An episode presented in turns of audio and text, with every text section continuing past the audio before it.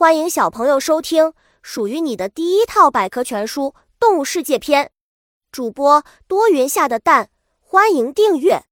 第零四二章：牛科动物。牛是人类最忠实的劳动伙伴。古时候，人们常常用耕牛来帮忙犁地、种庄稼。奶牛还能为人类提供营养丰富的牛奶，牛肉也是人类的食物来源之一。除了牛，绵羊和山羊也属于牛科动物。牛科的两大家族牛的体型比较大，羊的身体则较小，叫声也不一样。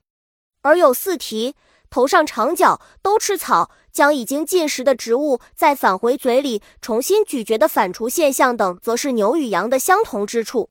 犀牛不是牛，犀牛的名字里虽然也有一个牛字，但并不属于牛科动物。犀牛分布在非洲和亚洲的热带地区，牛的分布范围则很广。多数的犀牛只有一个角，长在鼻子上。温顺的性情，无论是可爱的小羊，还是活泼的小牛犊，牛科动物总是很温顺。就算是大水牛，有时也会愿意与人亲近。不过，牛科动物也并不全是这样。斗牛场上被激怒的公牛，凶猛的程度一点不输于猛兽。牛脾气牛是我们生活周围常见的动物中体型较大的一类，而且力量大，脾气倔。有时牛脾气一上来，牛也会和山林猛兽抗衡。正因为这样，人们也用牛脾气来形容一些性格倔强的人。